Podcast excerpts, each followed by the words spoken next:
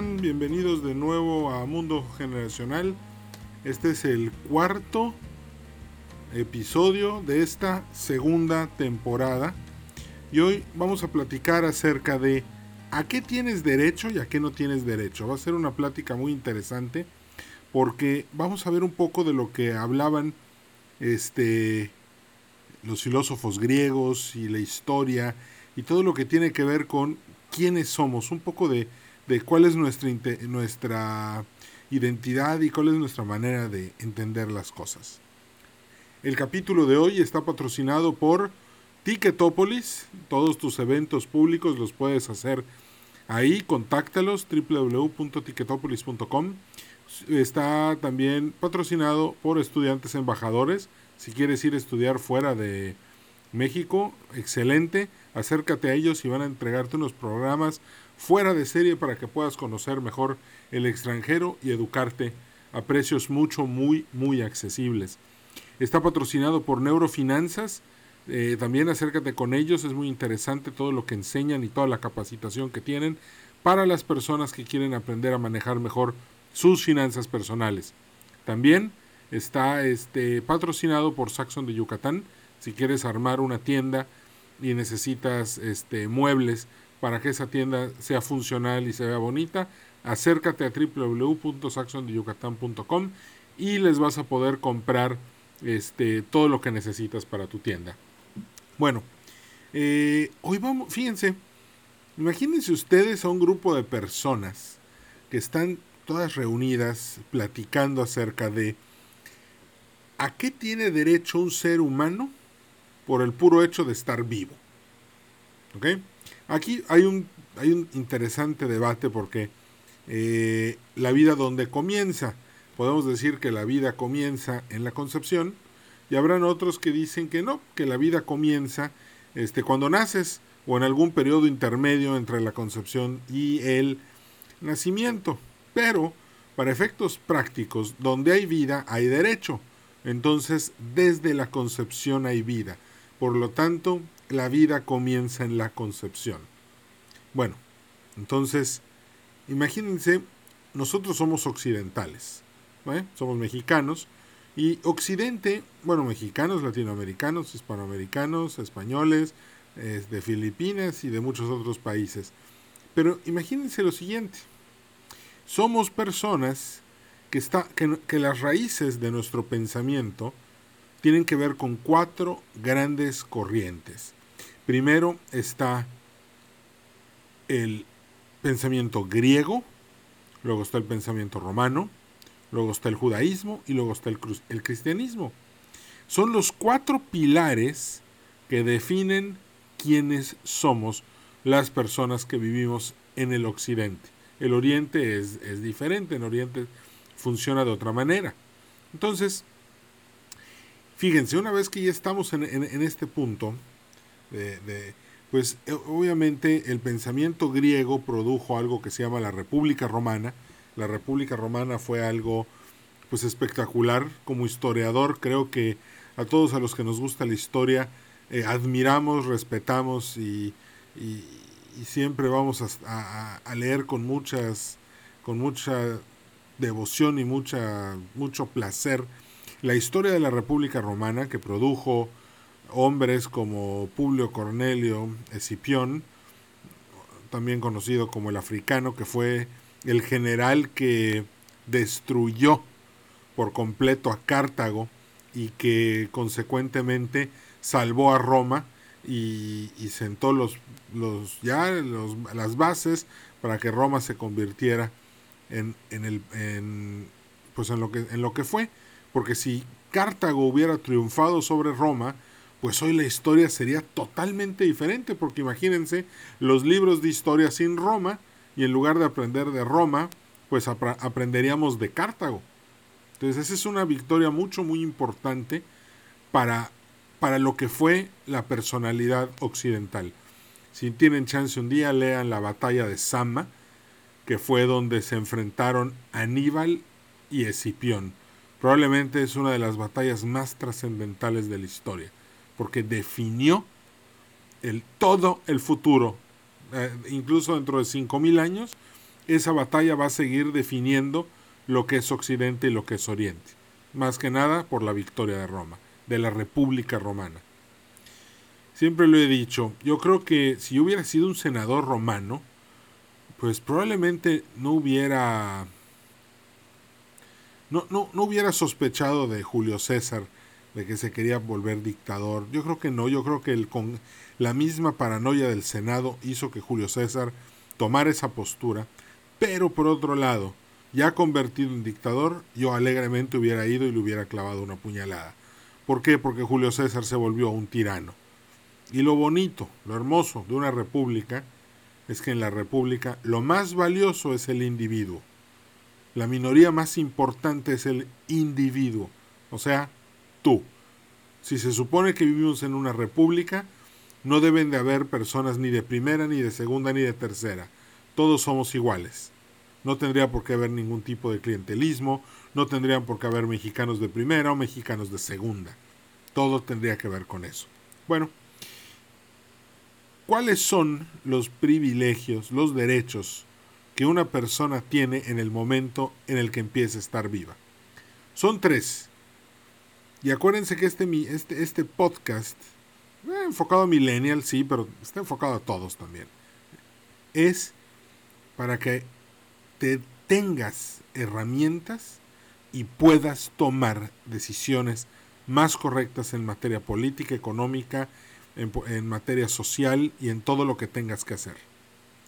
Entonces no vamos a olvidar estos tres turnos. El primero, por el puro hecho de estar vivo, la propiedad privada se convierte en un innegable derecho. ¿Y sabes por qué? Porque por estar vivo eres dueño de tu cuerpo. ¿Ok? Tu cuerpo no le puede pertenecer al Estado. Tu cuerpo no le puede pertenecer a otra persona, tu cuerpo es tuyo, es tu herramienta, es, es, tu vehículo de propósito específico durante la vida. Entonces no puedes pensar que va a ser de otra persona, te corresponde, es tuyo. Y déjenme les cuento una muy buena. En su momento, Mao Zedong redujo el, el, el eh, a las personas las redujo a números en campos de concentración y ahí literalmente a lo que Mao aspiraba era incluso quitarles el derecho a tener toda la propiedad privada que había, inclusive de sus cuerpos. O sea, el, el, el, el, tema era que no eras dueño de nada y por eso eras un número. Imagínense, imagínense lo grave que es eso para la percepción de, de para tu autoestima, para tu manera de percibir el mundo. Es grave, es gravísimo. Entonces, vivir en un estado, de hecho lo decía, eh, no lo digo yo, lo dice Confucio, pero imagínense, había una, el caso de la mujer a la que un tigre le mató al marido y le mató al hijo mayor. Confucio le dijo, oye mujer, no seas tonta, cámbiate de lugar, vete a otro lado, acércate al pueblo. Y la mujer le dijo, me acercaría al pueblo si el gobierno que gobierna, el gobierno que, el gobierno que dirige ese pueblo, respetara a sus ciudadanos, pero no los respeta. Entonces prefiero vivir con miedo al tigre que con miedo al Estado. ¿Ok? Ese, ese es el tema. Ese es el tema de la propiedad privada. Por eso todo el mundo tiene derecho a tener su cuerpo, y a tener todo lo demás. ¿Por qué? Porque es, es para ti y es para que tú puedas vivir. Entonces, una vez que ponemos sobre la mesa que todas las personas tenemos derecho a la propiedad privada, eso nos da nuestro segundo derecho. Y el segundo derecho es el derecho a la vida. ¿Ok? O sea, si alguien llega y te quiere matar, pues tú tienes derecho a pelear y defenderte. Ese es el derecho a la vida. Nadie puede llegar a quitarte la vida porque es tuya, porque es de tu propiedad y consecuentemente un gobierno no puede decirte, no, ya no tienes nada y ahora yo decido sobre tu vida. Eso es imposible. Eso es una de las bases fundamentales que hay para que no vayas a caer en ese juego. Cuidado. Entonces el primer derecho que todos tenemos es el derecho a la propiedad privada. ¿Por qué? Porque pues, por el puro hecho de nacer ya eres dueño de tu cuerpo. Dos, el segundo derecho es que todos tenemos derecho a luchar por nuestras vidas. ¿Y eso qué significa? Pues salir a trabajar, a luchar, a conseguir, a jinetear, a comprar, a vender, a fundar una empresa. Eh, de eso se trata el derecho a la vida. Poder hacer todo lo que está en tu capacidad para poder lograr que las cosas se den. Tienes derecho a que tu vida sea como tú quieras, que tú puedas estudiar lo que quieras, que tú puedas dedicarte a lo que quieras, que tú puedas decidir con quién hacer tu vida. Acuérdense, Nietzsche lo decía, Federico Nietzsche, muy, muy conocido, decía, el león siempre va a ser león, el borrego siempre va a ser borrego, la rana siempre va a ser rana, pero el ser humano puede ser lo que quiera. Puede ser un carpintero, puede ser un contador, puede ser un filósofo. Y una de las frases de Nietzsche que más me gusta es, el hombre puede ser superado. O sea, tú siempre puedes alcanzar y estar eh, en una lucha todos los días por alcanzar la mejor versión de ti mismo, lo cual se alinea perfectamente bien con la filosofía estoica. De los estoicos ya hablé en, la temporada pasada, pero si no, si hay chance, pues escuchen ese capítulo de, la, de los estoicos, es muy interesante, este, pero de eso hoy no vamos a hablar. Bueno, entonces tenemos derecho a la propiedad privada, tenemos derecho a luchar por nuestras vidas y el tercer derecho eh, eh, es, consecuentemente, es consecuencia de los dos anteriores. Tienes derecho a la libertad. Todos los seres humanos, lo decía Martin Luther King, todos nacemos iguales, todos somos los mismos ante los ojos de Dios, todos somos libres. ¿Y qué significa libertad? Significa que tú puedes pensar lo que gustes, puedes opinar lo que gustes, ¿eh? puedes manifestar tu, lógica, lo que, tu manera de percibir la vida es muy legal, pero ¿eh? sin atropellar los deberes de los demás, sin tratar de quitarle a otro la vida y sin tratar de quitarle a otro lo que le corresponde de manera legal. Fíjense, cuando analizamos la historia, podemos ver que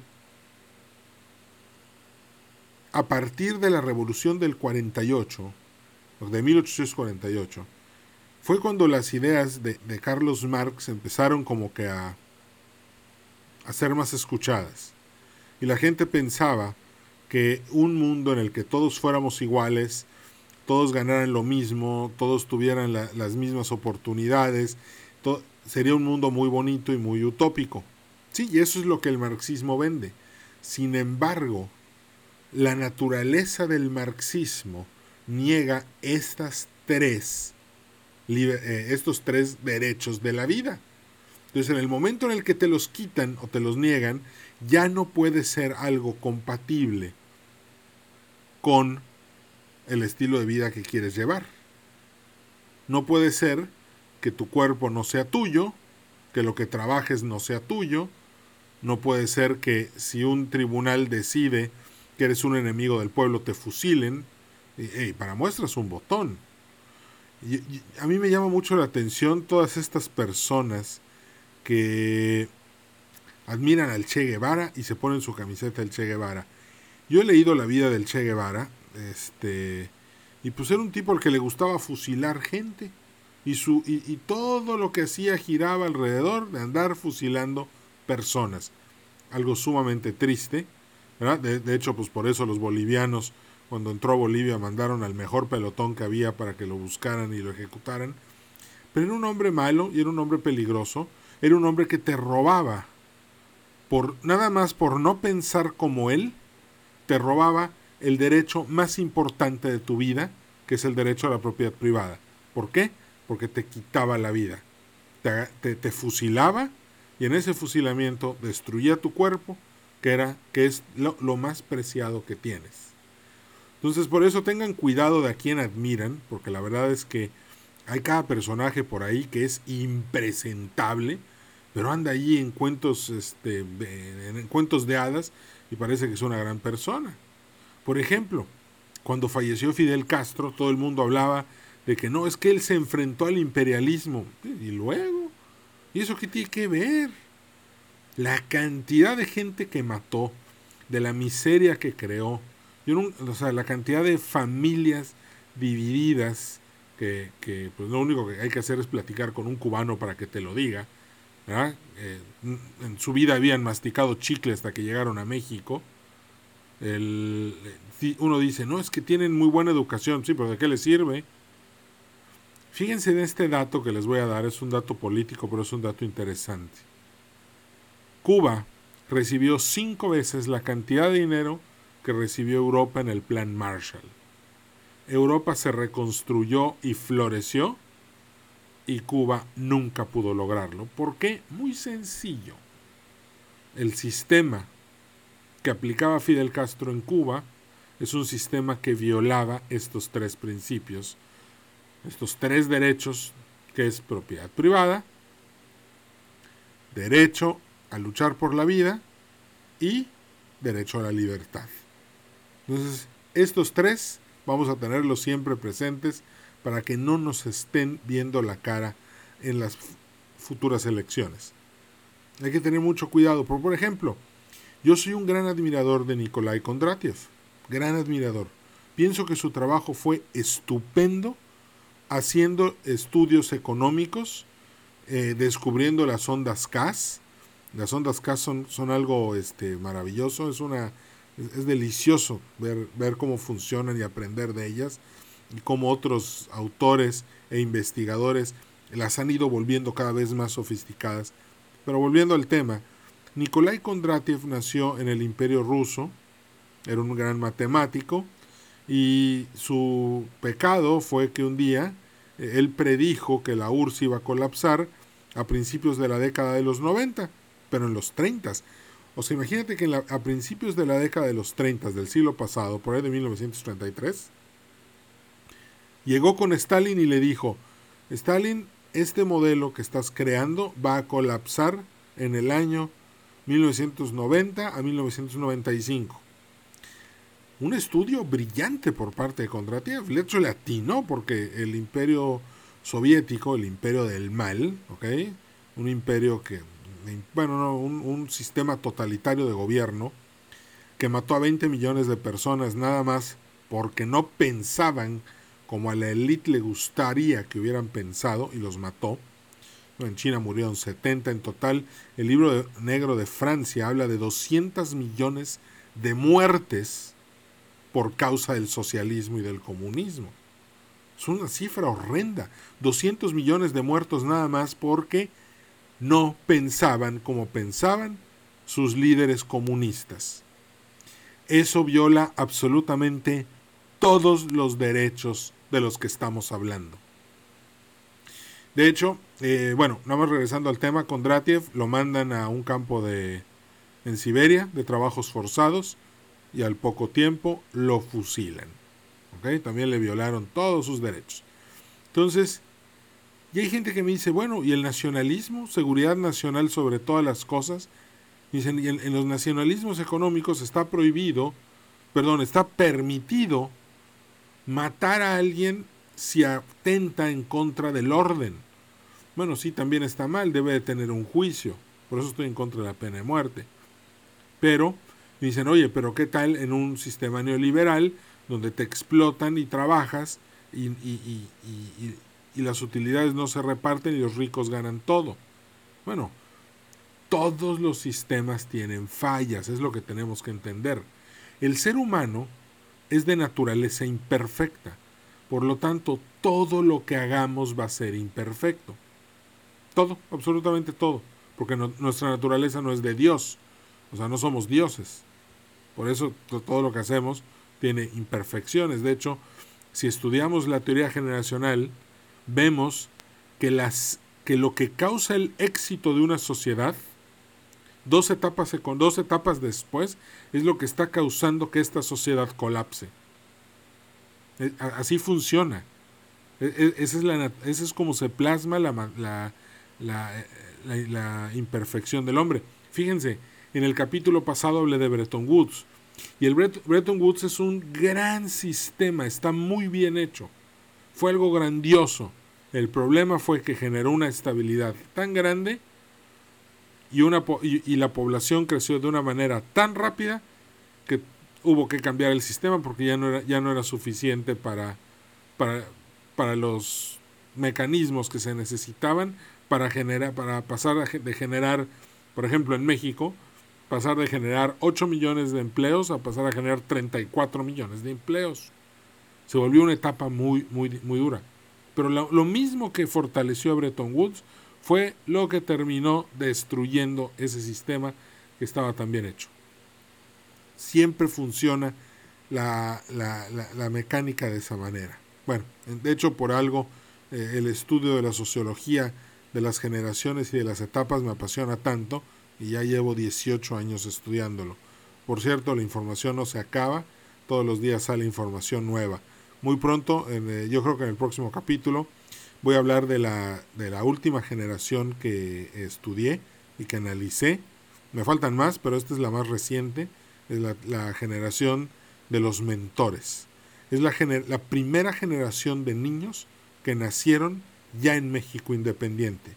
Curioso, a esa generación pertenece Porfirio Díaz, este, Victoriano Huerta y otros personajes, Peón Contreras, muchos personajes muy interesantes. Entonces volvamos al tema. El Estado puede ser neoliberal, nacionalista o puede ser estructuralista. no importa que sea, pero lo que sí tiene que hacer es partir de que el individuo es la minoría más importante de todas. No hay nada más importante que el individuo. Por eso es una república. Por, eso, ¿Por qué? Porque todo mundo tiene derecho a manifestarse, hay libertad. ¿Ok? Oye, es que yo quiero manifestar mis ideas comunistas, está bien, manifiéstalas. Nada más que no puedes, tienes que ser tolerante y tienes que tolerar a todas las personas que no piensen como tú. No se vale pensar como Stalin o como Khrushchev, que a, todo lo que a todos los que les estorbaban, pues los mandaban matar. Eso, eso es lo que no se puede. O sea, las ideas tienen que estar en constante juego, pero respetando siempre estas tres características que hacen al ser humano humano, que nos hacen ser especiales, únicos e irrepetibles. Entonces, eh, hay un yo creo que hoy el debate más grande de todos es que no sabemos exactamente, eh, el debate dice, oye, es que, ¿dónde empieza la vida? Entonces, si la vida empieza en la concepción, entonces el aborto está totalmente fuera de la jugada. ¿Por qué? Porque el feto, como individuo, tiene todo el deber, todo el derecho, perdón, a ser protegido ya que nazca. No, entonces hay otros que dicen, no, es que no, no, no. El derecho a la vida empieza cuando ya tiene cerebro y corazón. Bueno, pues eso pasa a las dos semanas. Entonces a las dos semanas entonces ya es un individuo. Pues ya no, ya, ya, no, ya, ya, ya no se le puede matar. Entonces este debate tan interesante, basándonos otra vez en estos tres principios, iniciaría en donde inicia la vida. Y la vida, pues todos los estudios, los más avanzados, lo afirman. La vida empieza en la concepción. Entonces ese feto pues no puede defenderse, es un ser humano que está indefenso, pero no debe de ser abortado o asesinado, puesto que tiene derecho a la vida. Entonces, estos tres canales, ya me voy a decir, no, no tiene derecho a la vida porque es la mujer la que decide. Sí, esa es otra teoría. El problema es que ella decide porque es su cuerpo, sí, pero ella puede decidir pero no puede decidir sobre la vida de otro ser humano. Ese es el tema. Ahí es donde entra el conflicto. Y por último, ya nada más este, para acabar en, en corto, hoy el mundo está yendo de nuevo hacia el multipolarismo, hacia los nacionalismos algunos países, hacia el estructuralismo otros países. Eh, si pueden escuchar el capítulo de las tres perspectivas económicas, van a entender muy bien de dónde venimos y a dónde estamos yendo. Está muy interesante, escúchenlo, pero ahí les va. Ronald Reagan decía que la libertad se pierde en el cambio de una generación a otra. Se pierde muy rápido. Entonces, ¿cómo le podemos hacer como ciudadanos y como individuos para saber que la libertad va a estar ahí siempre para todos? No olviden que tenemos tres derechos y que toda aquella persona que atente en contra de estos tres es un enemigo de la libertad. Nadie puede llegar a quitarte lo que ya trabajaste, es tuyo, te lo ganaste. Y si te lo ganas, y, estoy partiendo de que te lo ganaste legalmente. Estoy partiendo de que ahorraste, juntaste dinero, pagaste una hipoteca, tienes una propiedad, te esforzaste y lograste dos, nadie tiene derecho a quitarte nada. Es tuya, es producto de tu trabajo. ¿De acuerdo? Nadie puede quitarle la vida a nadie y tampoco nadie puede este, quitarte tu libertad. Hay un dicho muy interesante que dice, tal vez yo no esté de acuerdo contigo y, te, y, debata contigo y, no, nos, no lleguemos a ningún arreglo por eso, pero siempre voy a defender tu derecho a expresarte. ¿Por qué? Porque eso es libertad y eso es tolerancia.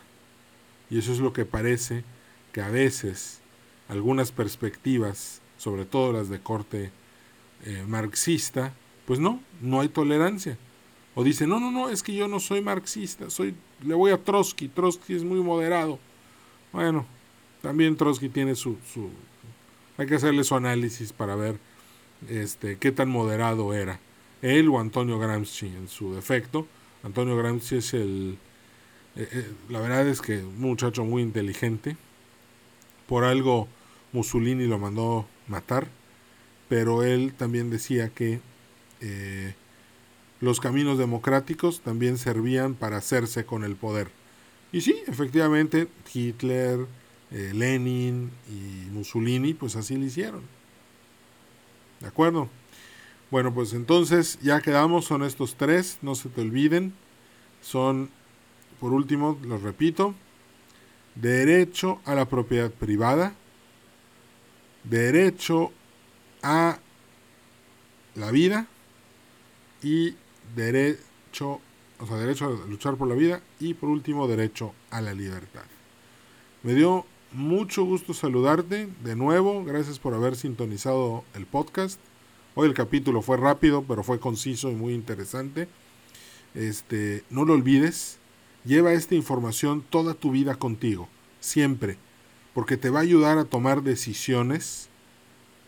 Cuando no sepas qué hacer, tú nada más recuerda que tienes que defender estos tres principios y en automático siempre vas a saber qué hacer. Es información muy valiosa, sobre todo para los más jóvenes, para los millennials y para la generación contemplativa que ya, ya está en la secundaria. Pues me dio mucho gusto saludarte, que estés muy bien. Gracias a todos los que se conectaron vía Instagram y vía Periscope. Los pude saludar a todos. Este, gracias también a los patrocinadores del programa. Nos vemos muy pronto y de una vez les aviso que el 10 de junio a las 6 de la tarde voy a presentar una conferencia en la que voy a platicar acerca de mi libro que se llama El Millennial con casa propia. Literalmente te voy a regalar una casa, te voy a dar el conocimiento y las estrategias que te van a servir muchísimo para que puedas comprar una casa, pagarla con calma y no estresarte. Que estés muy bien, nos vemos a la próxima. Hasta la vista. Chao.